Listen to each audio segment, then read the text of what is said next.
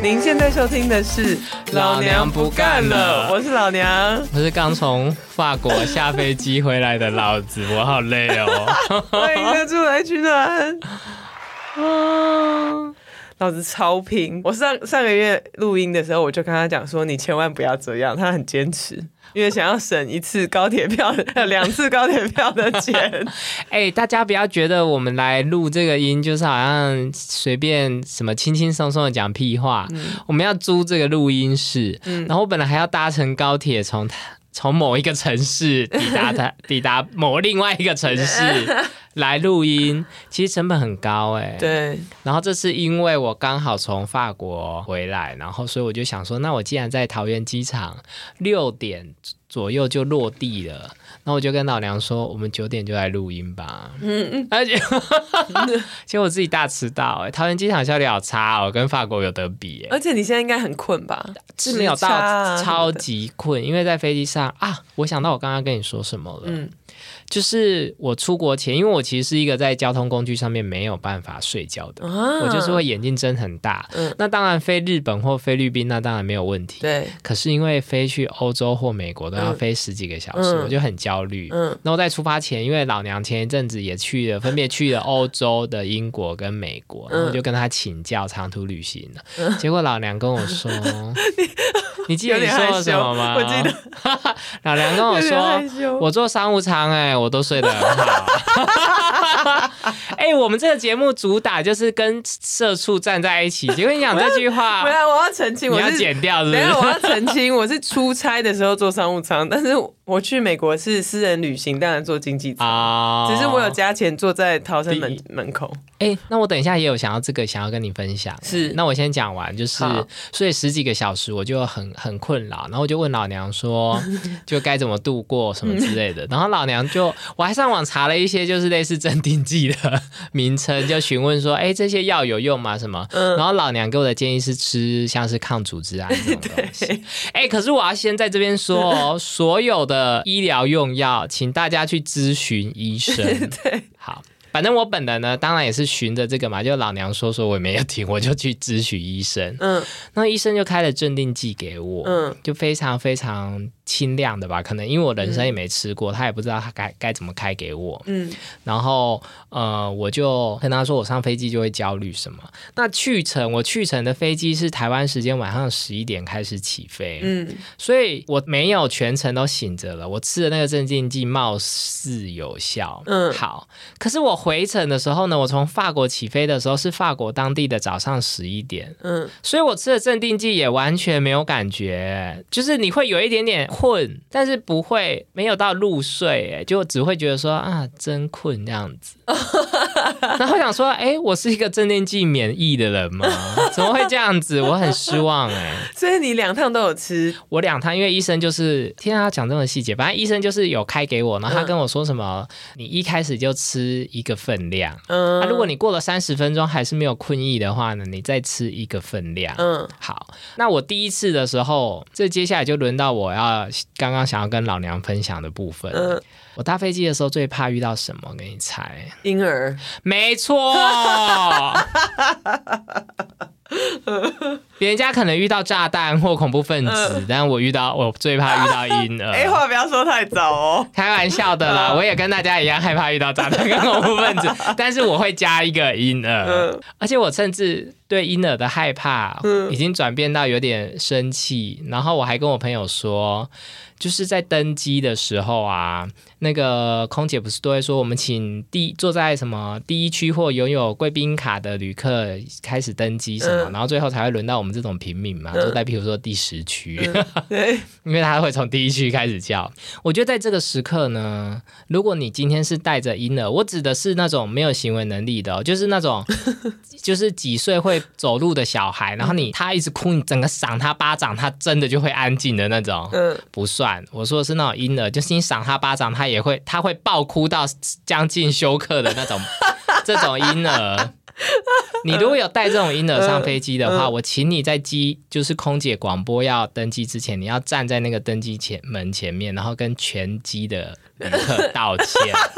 说夸张哎，我真的很抱歉，我别无选择，一定要带着这个婴儿旅行。那接下来的十四个小时，各位造成的困扰，any inconvenient cost。I apologize，然后道歉，鞠躬九十度。我这次旅行呢，因为我之前就很怕嘛，可是因为我实在是太久没有坐长途飞机了，嗯，然后加上疫情，其实根本也在太久没出国，嗯，我就很久没有跟婴儿共处一室那么久，嗯，上一次就是我之前学生时代出去的，然后那一次我印象深刻，嗯，所以这一次我在桃园机场的时候呢，我一开始报道的时候就看到远处有一个婴儿，然后呢，但是因为你知道桃园机场很大，所以你看到婴儿你也不会放在心上。然后后来我报道完去吃点宵夜，要上飞机之前的宵夜的时候，就在宵夜的餐厅又看到同一对夫妇，没有那时候就很 specific 看到一对夫妇跟一个混血的小孩，因为是亚洲男跟西方女性。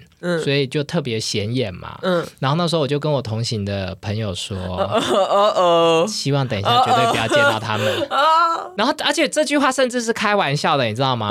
因为那时候我只是在美食区而已。嗯，好，就你就会到什么登机门九号啊几号去，然后你沿路走走的时候，时候我不经意的回头，哎，看到他们跟在我后面，我心里面发毛，心里一沉。然后后来走到那个前往登机门中间，我被一间免税店吸引，我就走进去。嗯，然后我就又把这件事抛诸脑后。嗯，后来我到候机室，我整个人坐定的时候，我看到了那个小孩。OK，我就想说，我就看到你，我就跟你搭同一班飞机，我们想的，我们两个的缘分也就这样了吧。嗯，我上飞机以后，他坐在我前面。他坐在我的正前方。Oh my god！所以，我之所以我要呼应老娘刚刚说，他想要加钱坐在那个逃生门前面。我跟你说，我不知道华航怎么样。现在长龙逃生门两边是逃生门嘛，对不对？那逃生门的旁边中间那一排是前面有一道墙的，对不对？长龙的客机那一道墙上配置有。婴儿床，所以如果你坐在长龙的逃生门前面，你也会跟那张婴儿床一起。谢谢你的提醒，谢谢你的提醒。check 一下，老娘有钱就坐豪华 经济舱。没有豪华经济舱，我坐在最后一排，就在婴儿床前面。所以你要坐豪华经济舱 第一排，对，不然就要就就说我就是穷吧，然后就坐最后面。因为我本人就是只想加一点点钱，让我坐可以坐在走道，嗯，但是我又没有足够多的钱让我去加在第一排，所以呢，我就会坐在他们后面。对。因为那一道墙上面现在是有配置婴儿床的哦，那他们这样睡得好吗？好奇。Of course not。他们如果睡得好，我就会睡得好。所以那个婴儿床是给其他旅客看的，是是让你们知道说航空公司有努力过了。没错，因为大部分的时候婴儿不在那张床上，都在妈妈的手上，还有飞机各个的走廊上的跑来爬来爬去啊，还要爬来爬去，好可怕哦。哎，我就不我就不得不就是比较一下中西方的小孩。孩教养的方式，哎，西方的妈妈真的就是坐在地板上陪他玩，哎，你你你可以想象东方的妈妈，因为那是那甚至不是他家的地板，那是一个刚刚哦，刚刚有三百多人登机过的那个地板哦。你懂我的意思哈？对，然后妈妈就坐在地板上陪他玩。反正他整个飞机的过程之中，他就是在哭，但是不是那种嚎啕大哭，比较像是呃成年人会说话，而他不会说话，所以他就是一直发出一种嗯嗯嗯。你怎么变成好像模仿摩托车？怎么有点尴尬？怎么有点害羞？有一种哇哇的那种声音，不是真的流泪，但是有一种哇哇哇。然后他妈妈就会抱着他走来走去。嗯，那既然我本人坐在哪里？我坐在走道。嗯，所以他走来走去的时候，我就像在听那个杜比环绕音效一样，远近远。我替你流下两行泪。所以我的这一颗吗？嗯，对对对对，我 献给你。所以我的镇定剂就是一开始就吞了一个初步的分量，嗯，但是他实在是太苦恼了，我就吞了进阶的分量这样子。好，但是在去程的时候好像都还算有效，就是我会醒来，但是可以睡着。嗯，哎，我不知道为什么哎，我回程。吃了那个照样分量的镇定剂，还是两只眼睛亮晶晶呢？太想回家了吗？不知道，就镇定剂没效吧？可能要加强剂量。下次跟医生说开 double 给我。嗯，对，对，但我也没有觉得希望有什么下次。还好你回程的时候没有小婴儿。有啊，of course 有啊，因为我回程还是一样，只有加钱座在走道，还是有婴儿。我跟你说，婴儿避不了哎，我不知道为什么。大家两趟去英国出差，去美国都没有遇到婴儿哎。而且你不是两趟，也是总共四趟，又要来回哦，四趟都没有。对，所以巴黎是婴儿之都。那么多人爱带婴儿去巴黎，怎么会这样？各位听众投稿给我。巴黎的路不平啊，有很适合带婴儿吗？所以我很困惑 哎，带婴儿去干嘛？应该是返乡吧之类的。探亲呢？探亲？台湾有那么多法国亲戚吗？还是就是怕你们这些顾客旅客坐的太舒服，每每一班飞机都要配一个婴儿？你说长龙在起飞之前会说：“哎，育婴中心，哎，免费招待你们，对对，借我一个婴儿好吗？来扰乱旅客的心情。”哎，我真的是傻眼。哎，怎么避都避不掉，而且我不我说的只是坐在我前面呢，其实整台飞机大概有两三台赢了，我替你们全部再送你们一次，怎么会这样子？而且。如果有听众，你们有婴儿等级的小孩，就是自己不能走的那种，然后他哭闹，你没有办法跟他说理，说来，我们现在不要哭的那种岁数，然后你又想要带他坐长途飞机，Tell me why？Tell me why？Ain't nothing but why？为什么要折磨我？真的，而且有时候我会在脸书看到我有一些朋友，嗯。他们的确就是那种带着没有行为能力小孩出国，然后他们就在脸书发照片，然后写说什么终于完成什么带。什么？他们不是很爱说什么二 Y 三 D 或什么？你你你知道，就是大概什么两岁三天的小孩出国的挑战。嗯，我都超想在他们留言，在他们文章底下留言说：“请问其他乘客有说他们要参与这个挑战吗？你有付钱给他们吗？你本人觉得挑战，他们更挑战，因为他们不想要承受这些，他们已经选择不生小孩，或者是不跟小孩同行。然后你还硬塞了一个小孩在。他的旅途之中，真的，然后只为了你本人的挑战，Who cares？你玩你的挑战，你就你爱挑战，你就给我买私人飞机，真的好气，哎，我好气哦！哦，对我肯定是睡眠不足。你记不记得前几年有一个新闻在网络上面，有一个有一个妈妈，她抛在网络上说，她带着她的，我记得是很小两岁以下的小孩吧，去参参加旅游团。去欧洲旅行十天，然后 可能从第二天开始，全团的团员都开始对他非常的不友善，然后甚至会直接跟他讲说：“你为什么要带你的小孩出来？”然后他就在网络上面抱怨说：“台湾人跟西方人对。”呃，带着幼儿的妈妈的态度差很多，因为在呃旅游的途中遇到餐厅啊，或是旅游景点的这种客服人员或是服务生，都会对他特别的亲切。然后我想他抛出来应该是想要讨拍，那个网友就一面倒的说：“你为什么人家可能存钱存了很久才有办法去参加旅游团，你就你就这样子破坏了他们的行程，然后还要他们对你特别仁慈，小孩又不是他们生的，没错。”有一些人可能就好，我要先说，我完全觉得，如果这个妈妈或这个爸爸他在育儿的过程之中很辛苦，所以他想要出国放松一下他自己。Of course 可以的，对，那他就把小孩托给，譬如说公公婆婆或岳父岳母照顾，或花钱请一周二十四小时的保姆都可以。你把他带在身上出国，到底要干嘛？真的，你真能享受那个旅行吗？真真的不能。而且他本人根本不会记得，根本不会记得，根本没有感觉。没错，就是以后你会拿照片跟他说啊，妈妈以前带你去哪里，或爸爸以前带你去哪里，他不会感谢你。然后他眼神空洞。对，那是哪？那是谁？对你好歹等他有一点行为能力好吗？真的，因为即便我朋友的小孩已经有行为能力了，但是因为小孩的体力奇怪，小孩体力真的是一个很迷样的事情。小孩体力就是无时无刻都要都在家都可以玩嘛，爸爸妈妈已经精疲力竭了，他们还是要玩，对不对？还还还会有一个专有词叫做放电，嗯，就会说哦，我今天要先把小孩放电，这样他晚上才可以睡觉什么。嗯，可是所有所有，我跟你讲，无一例外，我朋友的小孩出国走路走半天就哭，说他没有办法再走下去。对，我想说，你平常不是很有力吗？怎么走个几步路你就不行了？真的，我觉得小孩都有读心术，他会读出来你什么时候要他安静，什么时候要他有有精力，然后他就做相反的事。没错，没错，没错。对啊，哎，那个小孩平常在家玩闹到不行，然后出国走路半天就说一定要坐娃娃车，他没有，他说我的腿要断了。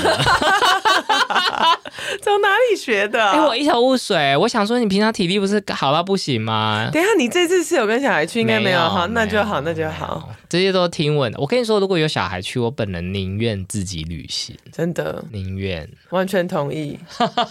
那我让你选择，你要跟呃小婴儿跟老年人出去，你要选哪一个？老年人。花，我差点要讲种族歧视的字，请帮我剪掉。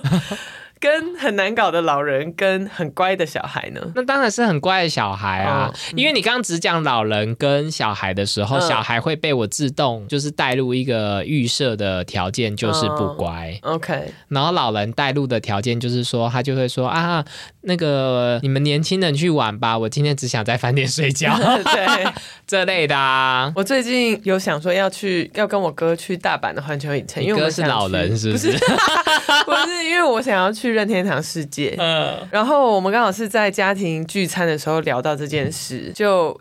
一不小心，话题就演变成说，那我们就全家人一起去好了。我们当然是想要在过年的时候去，因为怎么你的眼神，我的眼神是 good luck。如果听众想看的话，就是 good luck。哦，我跟你讲，现在已经是噩梦一场，因为我妈就每天在我们的群组里面抱怨说，冬天的京都有多可怕、多冷，然后雪多厚。哎，有一个好像我好像是 YouTube 说的还是什么，他就是说，天呐，接下来讲的话很恐怖，是那个 YouTube 或那个布洛克说的，不是我。嗯，他说。带家长出门的时候，就是最容易发生家庭凶杀案的时候。真的，真的。好，京都很糟，然后呢？他还说要找私人旅行团帮我们安排行程，这听起来很合理啊。因为我跟他说，我会负责饭店跟旅馆，我我哥会负责租车跟开车。你只要去网络上找你想看的东西，列个清单给我们，就会安排路线什么，我们都会安排好。嗯。然后他在找的途中，他就崩溃了。他是一，他是他不是找景点的点给我，他就。一篇一篇文章给我，然后就说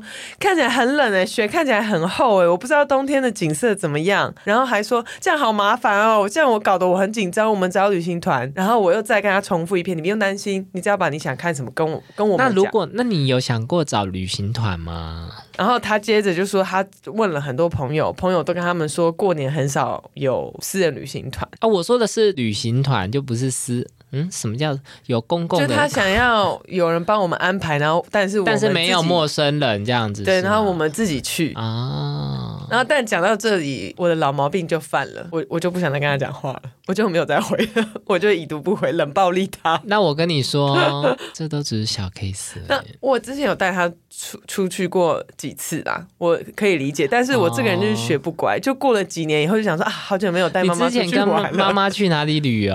上一最近一次去马祖，已经是我学乖了。就是我没有第一个我没有出国，然后第二个我全部都跟他说，我都是订台湾好行，我自己都没有找，你不要担心。对，因为他只想要参加别的老人去的景点。我还是对于老娘投以一个祝福的。然后我在那个群组里面，我就一直在等我哥讲话。然后我现在你哥好像关闭提醒了吧？我哥，然后我先生就跟我说，他为什么要讲话？是你自己兴冲冲，你自己在对兴冲冲的在吃饭的时候说出，那我们全家一起去。他说不定想说，看真的很烦呢，你为什么要讲这个？明明我们两个去就好了。但你哥又个性好，所以又不好意思骂你这个。嗯，对，没错，没错。他心里可能很白目哎，他想说有完没完？对啊，想说，而且他搞不好，然后我还搞不好，搞不好你问他，他机票没订哦，最后是你跟父母去。没有，我说我会负责订，大家只要给我钱啊。因为你哥这个，你哥搞不好想要用一种 quiet quitting 的方式，对，就沉默到最后就不用去了。对啊，因为我之前也有朋友是这样子，他就是发现，就我本人没有在那个团，我是听。说的，假设这个团里面就是有我跟老娘，嗯，然后后来老娘去找了一个我不是很喜欢的人，嗯，然后就大家就一直讨论行程，讨论行程，然后我就有点就是好像说啊，我工作很忙，你们讨论哦，怎么样怎么样，然后最后到要出发之前，发现老子从头到尾都没订机票，然后大家都不用出发了，这样不是不是哦，只有你就只有我，我就非要这个行程，好聪明哦，对。我说，搞不好你哥在做这件事。我之前在网络上面看到一个故事，有四个女生毕业旅行，然后他们要去算是背包客旅行，要去四个东南亚不同的国家。嗯，那他们就决定分工的方式是每一个国家一个礼拜，然后四个人一个人负责一个国家。嗯，然后其中一个，比如说负责第三个国家的这个人，他在第二个国家的其中一个景点，他就说：“哎，那我先坐船去我们下一个地方，我在那边等你，因为这边我比较没兴趣。四个人嘛，没关系，因为要。”一起旅行，对四个礼拜毕竟有点久，他们就让他去了。没有想到他们结束那个景点，回到他们下一个要见面的地方。那个人已经回国了，而且他是先去玩，而且他本来应该要负责下一个景点，对不对？他们都不知道要去哪，等于说他免费参与了前面两个行程，但他负责的那个点他完全没有安排，然后就把全其他三个人丢包在现场，他自己就回国，然后之后也就已读不回，就跟他们直接破裂，直接破裂。但他在破裂以前有免费的玩了两个礼拜，可是以中间一定有发生什么事吧？嗯，看起来那个文章是是。是是是没有，因为怎么个？不是因为还牵涉到回国，直接变成不认识哎。对啊，回国直接变成不认识，那就一定有什么事啊！他应该早就毒烂他们了吧？想说趁这趟旅行搞死你们。那那这蛮厉害。如果一直到忍到出国，也是蛮厉害。如果在出国前就已经有嫌隙，我就不跟他们出国嘞。对，所以我就觉得很奇怪啊，就我不懂，或者是。可能有发生什么不好的事情吧，就是出意外什么事，其他三个人或者是他到第三个地方被下降头，对，然后没有人知道，这样也有可能。天呐，整个性格改变，只能说出国旅游真的蛮多奇奇怪的事情可以发生。对，那今天呢，就是因为老子去了法国，嗯，所以。我在那边很幸运的遇到法国罢工，恭喜你！那哎，这算是恭喜吗？因为法国的同事跟我说，你来法国怎么可能预期你不会遇到罢工？哦，对啊，感觉他们从什么一八年到现在每天都他说这跟下雨一样，你必须要把它考量进来。OK，所以他们的 iPhone 上面的天气跟天气无关，是讲说今天罢工的机没有，他们有 iPhone 的天气这个 App，但是其实有另外一个 App 是。告诉你罢工，所以他们出国都会在出游的时候都会查一下，说啊，今天哪一条铁路有罢工什么之类的，真的假的？这很重要哎。那。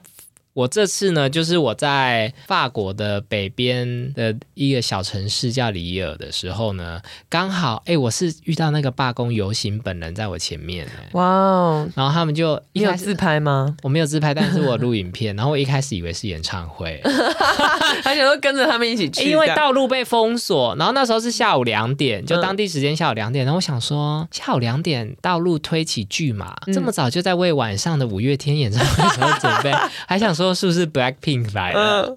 然后后来就看到前面有有车队，然后有蛮多人的，然后一些巨大的那种充气娃娃，嗯，那种熊什么之类，然后上面写一些标语啊。毕竟脑子完全有充气娃娃，不是色情的那种充气娃娃。我知道，呃，我知道，但是为什么罢工需要吉祥物？icon，对对对对，吉祥物，好调皮哦！罢工也需要吉祥物。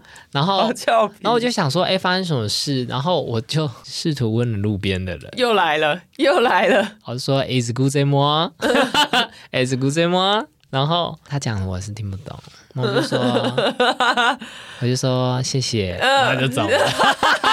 他很激动哎，他跟我讲了有没有五分钟哦？真假的？然后就一直在那边用法语的 yes yes 在那边说 we we we we。他想说他你可能是呃亚洲来的记者有没有？然后就一直 we we，然后后来就赶快中间找到空隙就说 Maxi，然后就跑走了。对，然后我后来就回去上网查，嗯，那你们知道为什么他们这次要罢工吗？为什么呢？其实他们这个罢工已经算是延续，甚至有没有三四年了？其实是退休金的那个，没错，他们这一次是这一波是算是这个退休金的新一波，但是从头到尾都是退休，应该说退休年龄跟退休制度改制的一个罢工。嗯。那法国就是马克宏总统呢，他在他这一次的上任的其中一个政见，就是说要把退休制度做一个修正，然后延长退休的年龄。那这个政见在当初推出的时候就已经引起过一次罢工了。嗯，然后今年一月开始的这个罢工呢，从一月到现在啊，陆陆续续好多场。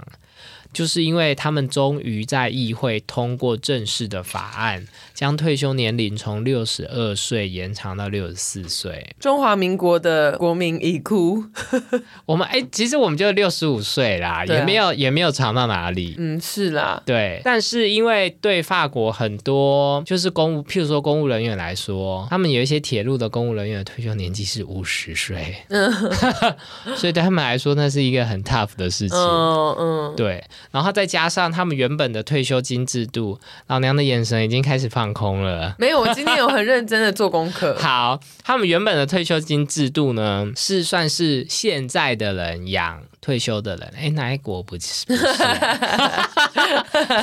没有啦，因为像台湾其实有一点点提拨的那个感觉。嗯，因为是个人专户。对，就是你你帮你自己拨退休金给自己，然后政府就是会用这个退休金的这个基金去投资股票，然后有时涨有时跌这样子。然后不是有保证收益吗？保证收益不就是我们的国税去补贴？对啊，但是我的意思是说，你不觉得每每次你就会看到新闻说什么劳退什么上半年获利多少，平均每个劳工多领多少钱，然后下半年就说劳退亏多少，平均每个劳工亏多少。嗯，我想说不用告诉我这些，我必须说劳退的保证收益还是有超过我本人投资的绩效。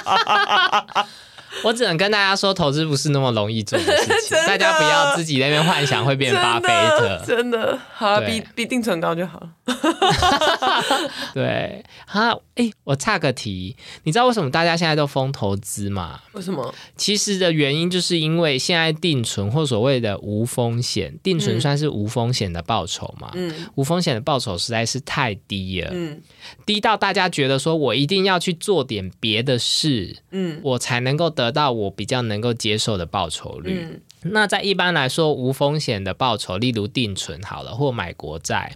假设你做定存可以已经可可以得到五 percent 的收入，那我要叫你去买股票，你是不是会说啊买股票不确定？那至少你要保证我买股票收益可以变成十 percent 或什么之类的嘛？嗯，或者是说哦，我如果买政府的债券可以得到五 percent，那我买一般公司的债券，我必须要得到七 percent 的报酬率。嗯，因为我承担的比较多的不不确定性嘛，就是风险。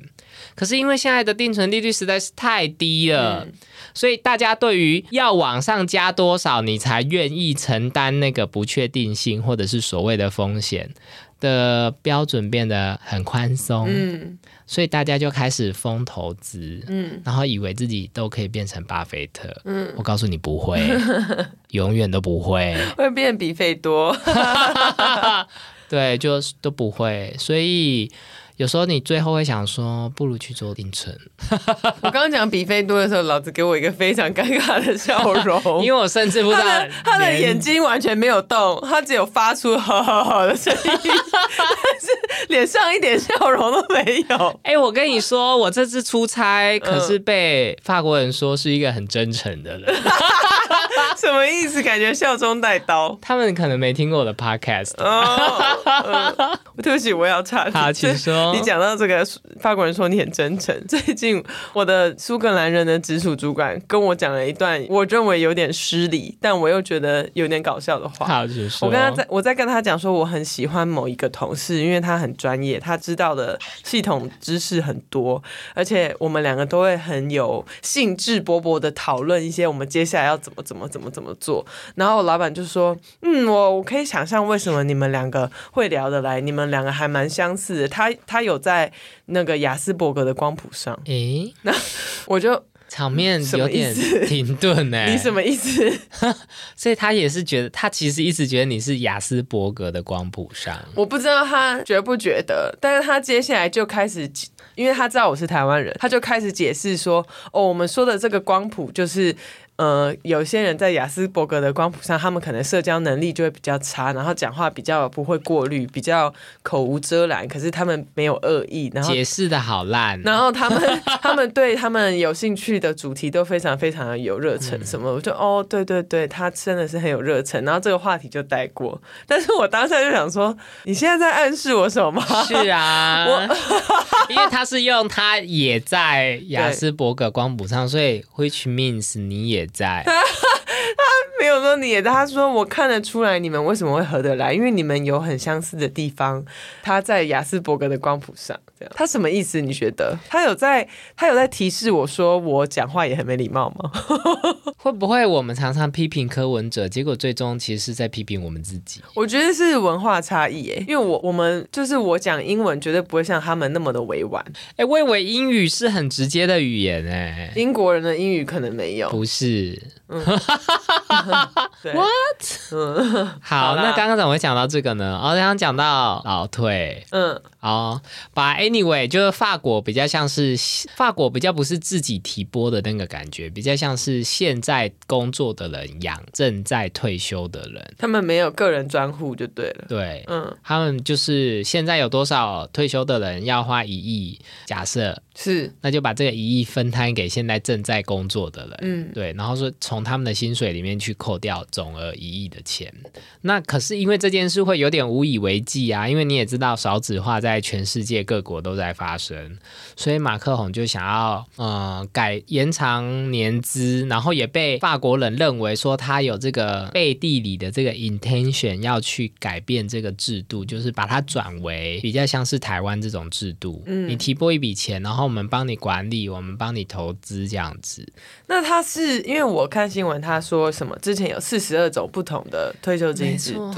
那是每一种养自己的那一种吗？还是说原本是 general 是这样子？然后不同的退休制度是因为他们有各种不同的，譬如说公务人员里面就有三千种 什么之类的。嗯，然后所以可能像是你如果是做铁道相关的什么的话，那你的退休年龄是特别早，嗯什么的这种，因为你可能很快膝盖就坏了，对吧？或是特别特别辛辛劳这样，就是比较辛苦，薪水比较低的会比较早退休，对，然后也比较早下。班，哎，我跟你说，法国就是一般劳动阶级，或者是我指的职场最初阶的工作人员，下班没在跟你客气的。哎，我分享一个例子，就是我们这次呢，有有在 K 有在某一个旅游网站上面订购这个旅游的行程，嗯，是把我们载到法国北边，呃，算是一个。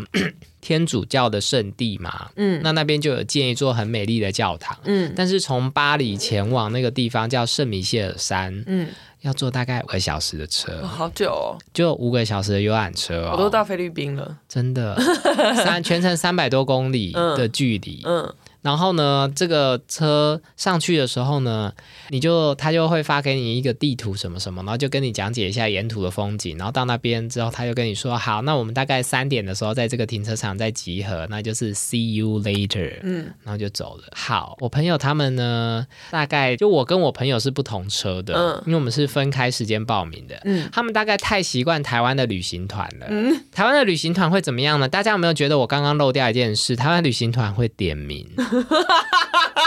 等等等，等一下，我好害怕哦！什么？你这样讲，我好紧张哦。他的旅行团就是会点名的，他就会点说什么啊，老子，然后还请老子说，哎，你确认一下，这是你的手机号码吗？然后还说我们要保保险，所以身份证字号也要填上去，什么之类。没有哎，法国人就说老子啊，然后我就上车这样子，然后之后他也没留我的电话，什么什么都没有。然后到那边他就跟我说三小时后见。OK，那老子身为一个。呃，非常严谨的台湾人，嗯，我就是他说三点见，我就两点五十就已经出现在他的车前面。嗯，可是也是有不严谨的台湾人，他们三点半才出现，因为他们就是好勇敢哦，有一点点，我觉得有一点点就是，其实，在他们并不是故意的，因为那个停车场到那个教堂，其实中间还要坐接驳车，然后那是一个非常著名的景点，那个接驳车一次只能够塞下很少的人，所以你必须要在那边排好几班的接驳车。所以当他说三点见的时候，其实你真正可以参观的时间只有两小时左右。嗯，然后因为我就是一个杞人忧天的人，所以我就是大老远就加快脚步跑去等车子，然后最后他们就三点半才出现在车子前面。但是我说的这个出现在车子前面，其实用字非常的不精准，因为车子已经走。游览车就丢包他们，游览车就把他们丢在荒郊野外，哎，完全不理他们。然后我朋友哈，因为我跟他们不同车，所以我不知道他们没有上车。嗯，然后他们就传讯息来问我说怎么办。嗯，然后我就立刻问我们的那个导游小姐说啊，我有个朋友刚刚跟我一起同行的，那他们好像没有搭上车什么。嗯，然后就他就跟我说，那就没办法了，哎，我们不会回头。然后因为他们应该都是要准时下班的，就是他们。几点接我们，然后几点回到巴黎，这些都是固定的。对，他不能够在那边等你半小时，因为代表他会晚半小时下班。嗯，但是也变成他搭不到他的车。但也因为这个坚持呢，你就想象全程三百多公里哦，就等于你去，你从屏东出发。然后去台北参加旅行团，然后你被丢在台北，然后你不知道怎么回屏 东。法国壮游。对啊，然后我就马上帮他们查，就是说啊，要去哪里搭某一个转乘的公车，再去哪里搭火车什么之类的。他们对于这种一般劳工阶级或者是出街的职场人的工时是非常严格的。嗯。然后我去超市的时候，那间超市是八点半关门，可是他大概八点十分左右，他就把路口给封住，因为如果二十分钟是他。用来关门的时间，没错，因为你看，你如果八点二十五才进去，你又在那边挑选你的商品，他搞不好八点五十才会结到你的账。对，没错。可是台湾的商店不是，哎，对，台湾商店营业到十点，就是你九点五十九分都还可以进去。对，然后你在里面就尽可能的闲晃，然后他们就会播那个费玉清的晚安，那你逛一小时，那首歌就会播一小时，对吧？对啦，对，我觉得台湾人真好苦，我要哭了，真的。相比着，然后我这次去法国，还有发现一件事，就他们没有餐厅，大部分都不在乎翻桌率哦，所以不会你入座以后，他跟你说不好意思，啊你用餐只有九十分钟，就让你吃一辈子这样，对，你就吃一辈子。他们可能整个晚上这张桌子就是接待你这一组客人。哎，然后我要说。我要说具体的实证哦，不是我的 feel 而已。嗯，就譬如说，假设我跟老娘都点了前菜啊、主餐啊、甜点什么，嗯，那在台湾你会什么？就是哦，我我的前菜就先上来了，然后老娘就会很很礼貌的说啊，你先吃，你先吃。然后我要么是肚子很饿直接吃，我要么就是说没关系，我等你。然后可能后来过几分钟或比较久，老娘的菜来了，嗯，然后我的菜已经冷了，但我们两个可以同时吃。然后吃完以后，服务生又会就可能我们前菜都还在吃的时候，服务生的那个主菜就已经上来了，然后我们还要调桌子给他上主菜。嗯，台湾很多餐厅是这个样子的，是，他就是会一直上菜。但我在法国，只要我是上餐馆的，嗯，他都会确保我跟我朋友同时上菜，嗯嗯，然后即便我超快就吃完了，他也不会马上帮我上下来，他就会说所有人都结束了，然后他再帮所有人上下一批的菜。哦，对啊，对对，然后他盘子收很快，但是他并没有要赶你走，他就是收完盘子，然后再问你说你要吃甜点吗？嗯，要不要再喝点酒？对你还要咖啡吗？还有什么需要服务的吗？对。然后他都不会赶你走，这样好像还不错哎，我也觉得还不错哎，就比较舒适，他就很专注在服务，仪式感很重。而且我跟你说，他一定要确保你有足够的时间吃饭，你知道为什么吗？为什么？譬如说我那一天就是有经过一个餐厅，就想要去吃，但没有预约。那那时候时间大概是七点吧，嗯，然后呃他就说，可是等一下八点半的时候有人预约，所以我们可能没有办法让你用餐。我想说八点半有人预约，现在七点台。湾就是会在这里餐一桌，一整个晚上他只服务一桌啦。我觉得也有可能是他。按照他的习俗，或按照他本人的想象，他觉得吃饭就是会吃过两小时，啊，我七点要吃两小时就不够啊，所以他就说，那他不能够接待我。那我就很想跟他说，我在台湾吃饭超快，我就算点五道菜的那个 big menu，我应该把 三十分钟就吃完了。所以法国人就是一个坐车非常准时，但吃饭非常悠闲的种族。对，哎，可是你不觉得他们这样比较好吗？这是我我的一个感触。嗯，就是假设我们在台湾发翻桌率翻三倍，嗯，就一个晚上可以接待三组客人，是我们过这样子的日子，好像也没赚比较多，嗯啊，他们整个晚上就是只需要煮一次菜，老板赚很多啊。你说他我们的老板吗？台湾的老板赚很多，是 店员没有赚很多。那我们干嘛瞎忙呢？我们就一次就好啦。啊，真的。我最近跟欧洲人上班这么这几个月来的感触也很深。可是英国人不算欧洲人呢，他们就是英国人，他们自己不想当欧洲人。对啊，他们跟欧洲还是不太算是一样的。我们每天因为我们有时差嘛，所以我跟他们每天都是从下午大概两点半三点开始开会，然后一到五点他们就说不好意思，现在是不是真的很晚？然后我都会就呃呃没关系还好，但我必须要说他们都非常早上班，他们大部分的人八点就准时。已经开始上班，那他们要上到几点？他们上到五点，呃，四点就回家，因为他们午休是不午休的，他们直接在位置上，然后吃什么一包洋芋片。对对，然后如果他们在家上班，他们就真的会给我七点半就上线。他们好早起耶，他们就很喜很想要有时间享受下午的日光哦，所以他们会尽量越早开始，然后越早结束。然后他们又有一个优势，就是他们那一边在夏天的时候，日光还真的到八点才会下山。对，所以如果夏天。他七点半就上班的话，他可以享受日光足足六小时。对啊，有一种好像整个放半天的感觉。对啊，所以所以我觉得这样也挺好的。我们夏天再怎么长，其实也就七到七点。但我台湾在台湾的办公室，你就知道大家都会接，就九点半以后姗姗来迟，吃饭吃一个半小时，然后七点的时候就啊，今天加班好晚哦。但是其实工作时数可能跟英国人差不多，但就是拖拖拉拉的。老 子老子。翻白眼，我就先承认，我就是一个每天早上九点半才进公司的人。对，但是是因为我每天早上其实七点以前我就起床了，嗯，然后我起床以后就去运动，嗯，然后我要运动一小时，然后我要洗澡，重新整理完再出门，所以我抵达公司的时间就是没有办法太早。但是因为我已经把下班后要运动的那个时间挪移到早上，嗯，所以我就是上班那个九点半到六点半，那有时候到七点半的那个人。然后我九点半一进办公室之后。我是一秒开始工作，嗯，我就是九点三十一分，所有的系统就登录完，我就开始工作，嗯，然后我就一一个工作的阶段大概是一个小时到一个半小时，我会 take a break 去上厕所啊，然后去茶水间，然后就想说这些老外怎么还在这？对你都已经做一堆事情了。想说，哎哎，你看起来不像 have a break，因为你看起来像是你的早餐到现在都还没有结束。对，然后到十一点，他们大概就是会有一种说啊，聊够了，我要回去上班了。嗯，然后十二点就跟我去吃饭，吃到两点，这整个早上都在休息啊。对，然后四点又会开始有一个 break，嗯，然后四点的 break 就会休息到他想要离开办公室为止。然后这些人每一次他们贵国的国民在罢工的时候。他们都会说他们不知感恩。我想是因为当你在一个很舒服的环境的时候，你也不会想要罢工。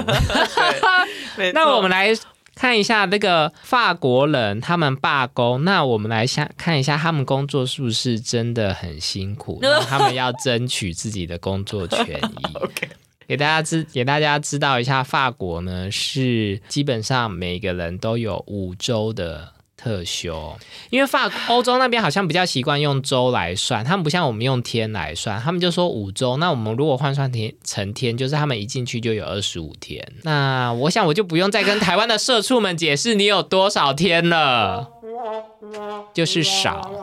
然后我跟我的欧洲同事说，哎，我就是工作了十年，我现在有十六天、十七天。他说，What？Three weeks，嗯，对，就三个三周，然后他说，那他一定会去罢工。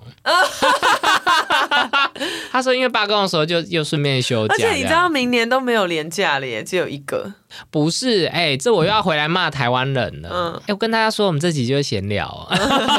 大家，我想大家听到这里，听到这里，台湾人就是没年假的时候就吵说为什么没有年假？嗯，啊，年假的时候要补班嘛。嗯，所以又说为什么老天一天到晚都在补班，好累哦，不想要再这样子。嗯，阿不然是怎么样？对，我觉得台湾人，你们自己想清楚吧。你们赶快，你们就去选举啊、立法啊，说不补班啊，直接放假。我我在网络上有看到一个说法是说，我不知道啦，我不是专家，是说因为政府的税收大部分是来自于营业盈利事业所得税，而不是个人所得税。当然，所以政府会比较听从事业的话。各位，你以为我们的薪水有多少可以缴税给政府？可能这就是一个恶性循环啊！啊，我们就薪水很低呀。对啦，算了啦，法国人有法国人的忧虑啦。对啊，是什么？是什么？是什么？啊，就他们罢工太多，导致上班的时候会很困扰。OK，然后我有跟法国同事分享说，台湾有一次在做一个就是算是争取权益的罢，对，不算罢工就是示威。嗯，然后另外一边就有另外一个示威，那另外一个示威的主题是你挡住我上班的路。然后他觉得怎么听起来有点可爱啊，funny 这样子。好，那我这次去旅行。有几个关于法国的这个，就是网络上的网络上危言耸听的部分，但我没有感受到，所以我想说在这边帮法国说几句话。嗯，第一个就是其实治安没有我没有我在网络上看的那么恐怖。嗯，我出发之前，因为我人生没有去过法国，然后也没有去过巴黎，那网络上就讲了一副就是说你的包包永远都要紧抱在胸前这样子，然后因为随时都会有人来抢，然后。那个扒手啊、窃贼的那个手手技都非常的高超，然后说又有小刀什么，还有什么 RFID 读取机什么，好像忍者，会无很多忍者，就是会偷你的信用卡资讯或什么什么。然后，但是我不知道是不是因为我看起来也是穷酸，对。也就真的，也就是因为你一直到处讲法文，然后又听不懂，大家以为你是说蹦珠，大家想呃，这个人还是比较接近好了。对，然后就我好像没有觉得有那么。嗯，对，就是其实因为路上也很多法国人，我可能也没有办法辨识出他是不是扒手，所以大家也可以，大家要小心，但是不用紧张兮兮。然后第二个是，其实巴黎人会说英语，嗯，也蛮亲切的。我出发前以为他们是因为你是亚洲人，真的吗？嗯那如果我是什么人，他们就会是美国人，他们可能就会比较鄙视。可是我长得像中国人呢，会吗？他们没有办法辨识。对啦，他们没有办法辨识，没错。对啊，但是对于中国人，应该是一个遥远的。综合体的这个印象，但是对于中国人人与人之间的这个情感，还可能还没有建立吧。中国人的部分，等一下我关机才要跟老娘讨论。好，然后巴黎曾经贵为这个欧洲的中心嘛，毕竟法国曾经是非常强盛，是。然后，但是巴黎人一样会在路边尿尿，路边真的有尿骚味。白天吗？应该不是白天，我没有看到有人当众漏尿，但那个尿骚味真的很新鲜啊，好恶哦！而且他们其实三宝很多哎，嗯。在台湾就是走斑马线就会被撞，哎，法国人很多不走斑马线，他直接就是，我看现在没车，他就直接走过去，或我看现在有车，但你要让我，他就从马路中间走过去，没在看的，是不是首都很容易这样啊？就比较台北有吗？龙蛇杂处一点，没有，只是觉得他们很勇敢，因为在台湾最近看很多行人被撞死的新闻以后，我都不太敢与车争道。哦，是，但巴黎人就是呃充满自信的穿越一个都是车的。到处都是他的伸展台，真的。然后他们在那边关于停车的概念，我也觉得很风趣。嗯，他们真的就是随便乱停。我不是说汽车哦，因为可能他们的机车跟脚踏车的数量不多，是，所以他们真的就随便停在路边呢，是 随便哦，线上这种吗？随便停在路边人行道上，譬如说你就看到，你就看到树旁边有一台脚踏车被用一个铁链，就是可能那个人怕被偷，他就绑在那边。嗯，然后或者是有一台滑板车，他们那边很风行骑滑板车。那滑板车本人其实是没有站立功能的，对不对？所以你就看到一台滑板车倒在人行道上，但是又被一条链子锁在某一个，譬如说电线杆上那样。他们对于公共空间的维持很 freestyle，对，很 freestyle。然后，因为他们可能比较少人骑摩托车，所以是没有摩托车停车格，所以摩托车也是随意的停在人行道的某一个地方这样子。但脚踏车不是新的东西，所以这应该不是因为最近脚踏车的崛起而产生的，是他们的习惯就是这样吧？对他们习惯就是好差。给老娘看一下这个随便在路边停脚踏车的一个场景，真的是我我看到吓到哎。我觉得这这已经不是停在路边，这个是废弃物，这个比较像是有人已经打给环那个环保局，说我有要丢一一堆脚踏车，你几点的时候来取？但没有，那是他们的 U bike，就这样被随意弃置在路边。是不是因为他们空间比较大，没有像台北这么拥挤，所以随便丢也没关系？然后我我还想要提，哎，我不太确定呢。老娘以前的功课可能比较好，把把这个锅丢给他。欧洲是盛产石头的地方吗？什么意思？因为他们好多石雕，你知道博物馆里面充满石雕，然后他们的房子或历史的建筑物，甚至马路全部都是石头铺的，是从都从地中海挖过来的。对，然后。好多好多好多，他们石头都是他们，尤其是比较像巴黎还比较新，如果是比较古早味的城市，嗯，都是石头路哎，嗯，那石头路拖行李。想自杀，很大声，所以我发现很多欧洲男性，嗯，他们会提着登机箱在路上走路，就登机箱本人变成一个包包提着走，登机箱的轮子就这样悬空了。我一我一开始看到的时候想说他在干嘛？他在健身吗？嗯，后来我自己拖了拖了一次，就想说哦，我可以理解，好累，想说我不如整个拿起来吧。对，以上一些，可是看起来很美观呐，小小的观，嗯，哦，你说石头路很美观，对不对？看起来好看呐。哎，可是我跟你说，吸水，那你吸水吗？你上次去，你上次去英国的时候有走那种路吗？有很多很多。那你有没有足底筋膜炎？没没没有哎，你 因为我觉得足光好痛哦，鞋子就廉价运动。你是有点像是 在考试啊，就有一点点足底筋膜炎。在笑什么？